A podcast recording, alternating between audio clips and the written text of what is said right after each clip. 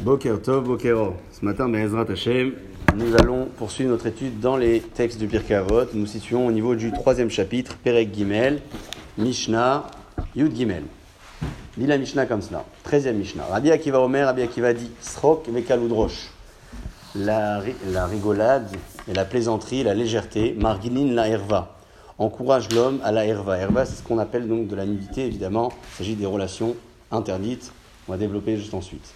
Massoret, Seyag, la Torah. Massoret, la transmission. Seyag, la Torah, ce sont des barrières pour la Torah. Maasrot, les prélèvements, donc toutes les lois relatives aux prélèvements. Seyag, la Hocher, sont des barrières pour la euh, pour la, richesse. Nedarim, le fait de faire vœu de quelque chose, de s'interdire quelque chose. Seyag, la Prishut, c'est une façon aussi d'être poresh, de se distancer de ce qui est peut-être euh, plus gravement interdit. Seyag la Chachma et enfin, Seyag, on disait euh, jusqu'à là que c'était de la barrière, donc on va essayer de continuer à traduire comme cela jusqu'au bout. Seyag la Chachma donc pour atteindre ce niveau de Chachma de sagesse, Shtika, il faut faire preuve de Shtika, de silence, pour réussir à se taire plus que de parler. Quel est le fil conducteur de cette Mishnah que nous enseigne Rabbi Akiva? Reprenons depuis le début. C'est Chog Vekaludrosh. La légèreté, donc, euh, c'est ce qui amène l'homme, Margilim la herba. Pourquoi? Puisque celui qui est Mezalzel Virvodo, qui ne se donne pas assez d'estime, vraiment estime de soi, il est question ici de, se donner de l'estime. Alors, Efchar chez Adam, c'est possible que ce manque d'estime de soi fasse fauter l'homme. Pourquoi? Puisqu'il n'y a rien qui le protège. Il n'y a plus de mais c'est pas possible que je le fasse. Qu'est-ce que les gens vont dire? Comment je vais finir par me comporter ensuite. Tout ça n'a plus lieu d'être. Ce raisonnement-là n'est plus d'actualité pour ce genre de personnes. C'est pour cela hein, que ce genre d'interdiction peut vite arriver chez un homme qui est assez léger, qui est assez léger euh, dans sa façon de se comporter, sa façon de parler. À partir du moment où une personne a peut-être un peu honte, elle fait, elle fait preuve de beaucoup de retenue dans ses paroles, dans sa façon de se comporter, Efchar, il dit le commentaire du Hachin, c'est possible chez Natzel Nimena, qu'il pourra se protéger de cette euh, interdiction-là, à l'aider chez Idboshesh Militva Otalidvaravera. Il aura honte d'aller à la rencontre d'une femme qui lui est interdite. Donc euh, avoir un peu d'honte n'est pas, n'est pas si mauvais en soi. C'est ce qui permet à l'homme de se protéger du pire. Ou l'âme, en revanche, à l'aider à celui qui rigole constamment et qui se moque, la rencontre avec euh, celle qui lui est interdite ne sera pas tellement problématique pour lui. Et donc, avec un peu de légèreté, il euh, tombera dans le piège de la Havera. C'est le premier propos que donne Rabbi Akiva dans la Mishnah.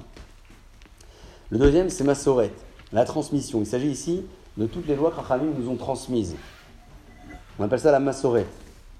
Ce sont euh, ces Haserot Veyeterot chez Batora, toutes les lois Krachamim nous permettent de connaître à travers la lecture profonde des textes de la Torah. Geder qui dit Rabbi ce sont des barrières et en même temps euh, des renforcements pour les paroles de la Torah chez Virtav écrites. Parce que grâce aux propos des Chachamim, nous comprenons ce que la Torah dit et également nous comprenons comment ne pas en arriver à l'interdiction. C'est euh, ce qu'on appelle donc le Masoret. Seyag la Torah, donc c'est vraiment une barrière, le mot Seyag. C'est ce qui permet à la Torah d'être renforcée. Comment comprendre ce terme dans les Maasrot? Maasrot, ce sont les prélèvements. Aser te aser, parce que la Torah dit prélève, tu prélèveras. Et la Gemara dans Ta'anit 9 dit Aser bishul shetit asher. Prélève pour pouvoir t'enrichir ensuite. Donc euh, lorsque l'on parle de barrière, on ne parle pas de barrière uniquement qui me protège d'eux, on me parle également de ce qui peut m'amener à. Seyag. Seyag, c'est-à-dire que c'est en même temps la barrière, mais en même temps la, la, passerelle. Oui, c'est un bon terme. C'est un bon terme. Parce que le masoret, la parole de nos sages, est une passerelle également pour la pratique des mitzvot, comme le prélèvement obligatoire du revenu, des récoltes d'autrefois, euh, et encore aujourd'hui, si ça vient d'Israël, ce sont des passerelles, comme vous dites, donc, qui permettent à l'individu d'atteindre le enchère, la richesse. Il ne faut pas le faire en cette intention, mais il faut espérer que la promesse se réalise lorsqu'on le respecte. Nedarim, Seyag la une personne qui s'interdit quelque chose, euh, même si ce n'est pas interdit en soi d'après la Torah, mais il se l'interdit, moi non, je vais me retenir, je ne vais pas consommer autant, ça oui, ça non. Le neder, c'est la c'est ce qui amène l'homme à euh, être poresh, à se distancer de ce qui est réellement interdit. Pourquoi? La Torah le disait, Kedoshim Tihu, le commentateur expliquait sur place, Kadesh Atzmecha de Mutar Lach, apprends à te sanctifier dans ce qui t'est permis. À partir du moment où je m'habitue à me contrôler même dans ce qui m'est permis, je pourrai avoir une maîtrise de moi même lorsque je serai face à l'interdiction. Nedaril Seag la Prishut. Seag la Chochma Shtika, et enfin, le dernier propos, Seag la Chochma, ce qui m'amène donc à la sagesse, c'est la Shtika. À l'idée des Shono Efchar Hata Adam, lorsqu'un homme parle, il peut être amené à fauter. Pourquoi? Parce qu'avec la multiplication des choses, des paroles, Gam Belidat et Daber la Shonaro Chilut, Letzanut, même sans contrôle, il parlera du mal, colportera, se moquera. Omnam, c'est la chorma. Pour arriver donc à la chorma, la sagesse, il pas que cet homme, je l'eau chez le Yavo Chono, qui se contrôle pour ne pas être amené à fauter avec sa langue, avec sa parole. Et donc le seul moyen, c'est de euh, d'être chotek, de se taire, de contrôler sa parole.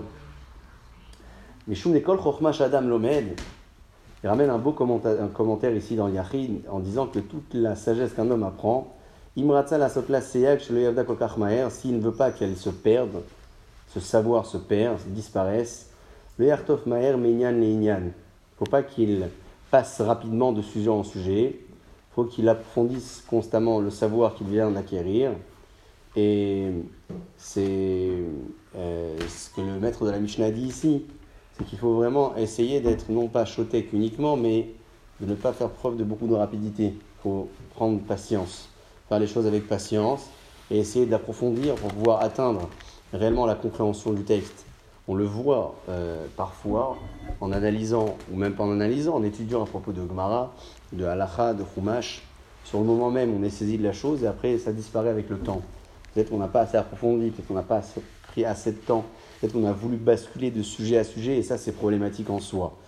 C'est ce que dit donc le commentaire du Yachin. Pour Rabbi Obatam Bartanora, euh, il s'agit bien évidemment ici non pas de se taire pour les paroles de la Torah, au contraire, puisque la Torah dit tu devras donc étudier jour et nuit. Euh, si euh, on parlait plutôt de se taire de la et alors bien évidemment que c'est interdit d'après la Torah. Donc de quoi le maître de la Mishnah parle en disant tais-toi. On parle simplement des paroles que l'on peut échanger avec d'autres, ni du Lachonara, ni des paroles de Torah. Parole de Torah, c'est sûr que je dois parler. Euh, colporter, dire du mal, c'est évident que c'est interdit d'après la Torah. De quoi le maître de la Mishnah parle ici? Des paroles, peut-être même futiles, mais qui ne sont pas du Lachonara, mais simplement des échanges que je peux avoir avec d'autres. Eh bien, chez Yeshlo les Adam, les Maet Adibour Bahem Kol Mashev, doit diminuer ces paroles-là au mieux et au plus. Valehem, Amar Shelomo, j'aime beaucoup ce pasouk écrit par Shlomo Ameler dans Michelet. Gam Evil Maharish, Racham Echashev, souvenez-vous de ce que disait Shlomo Ameler, même un sot Maharish qui se tait, Racham il sera considéré comme un sage. Ou même celui qui fait taire le sot sera considéré comme un sage, d'après d'autres versions, parce que une fois que la parole est dite, je dois la respecter. Une fois que la parole est dite, on sait plus ou moins ce que je pense, alors que lorsque je me tais, peut-être que je pourrais passer éventuellement comme euh, une personne qui est sage.